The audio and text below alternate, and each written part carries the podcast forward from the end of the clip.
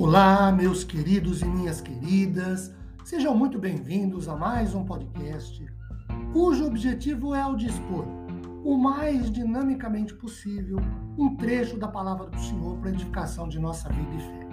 Meu nome é Ricardo Bresciani e eu sou o pastor da Igreja Presbiteriana Filadélfia de Araraquara, situada na Avenida Doutor Leite de Moraes, 521, na Vila Xavier.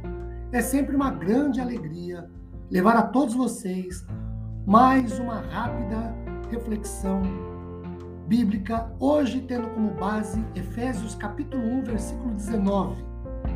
O texto lido diz assim: o qual, ou conforme, ou de acordo com o que se poderia esperar, o qual é a surpresa, suprema grandeza do seu poder sobre nós, os que cremos, segundo a eficácia da força do seu poder.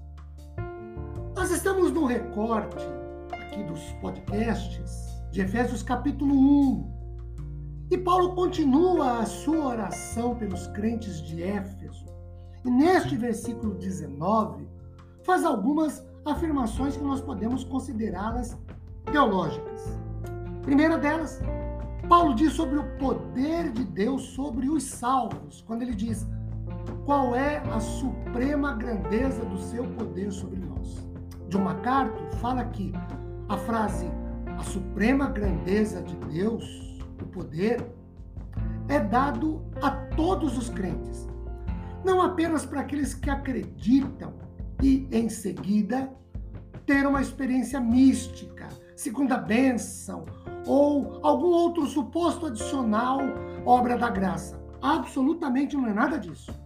Quando se é salvo, todo salvo recebe a graça de Deus e todo o seu poder, e que os assegura a realização da esperança eterna.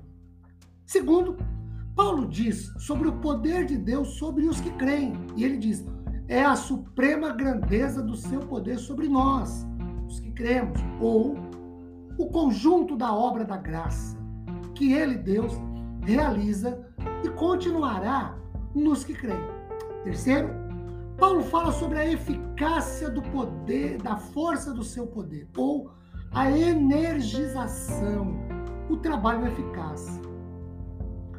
Ao falar sobre o poder aqui, Paulo chama os efésios, em sua situação histórica, a rejeitar noções pagãs de poder, culto mágico, é, também a encontrar os poderes celestes e terrestres que estão em desacordo com Cristo na força do Senhor. Os cristãos podem e devem enfrentar oposição à fé apenas reivindicando o poder que Deus agora disponibiliza para os crentes através do Espírito Santo. Nem todos veem, mas esse poder está presente. É está num espectro de luz não visível aos olhos da carne. Então, Paulo ora para que os sentidos dos Efésios sejam receptivos pelo Espírito Santo, para que enfrentem seus desafios terrestres com e no poder divino.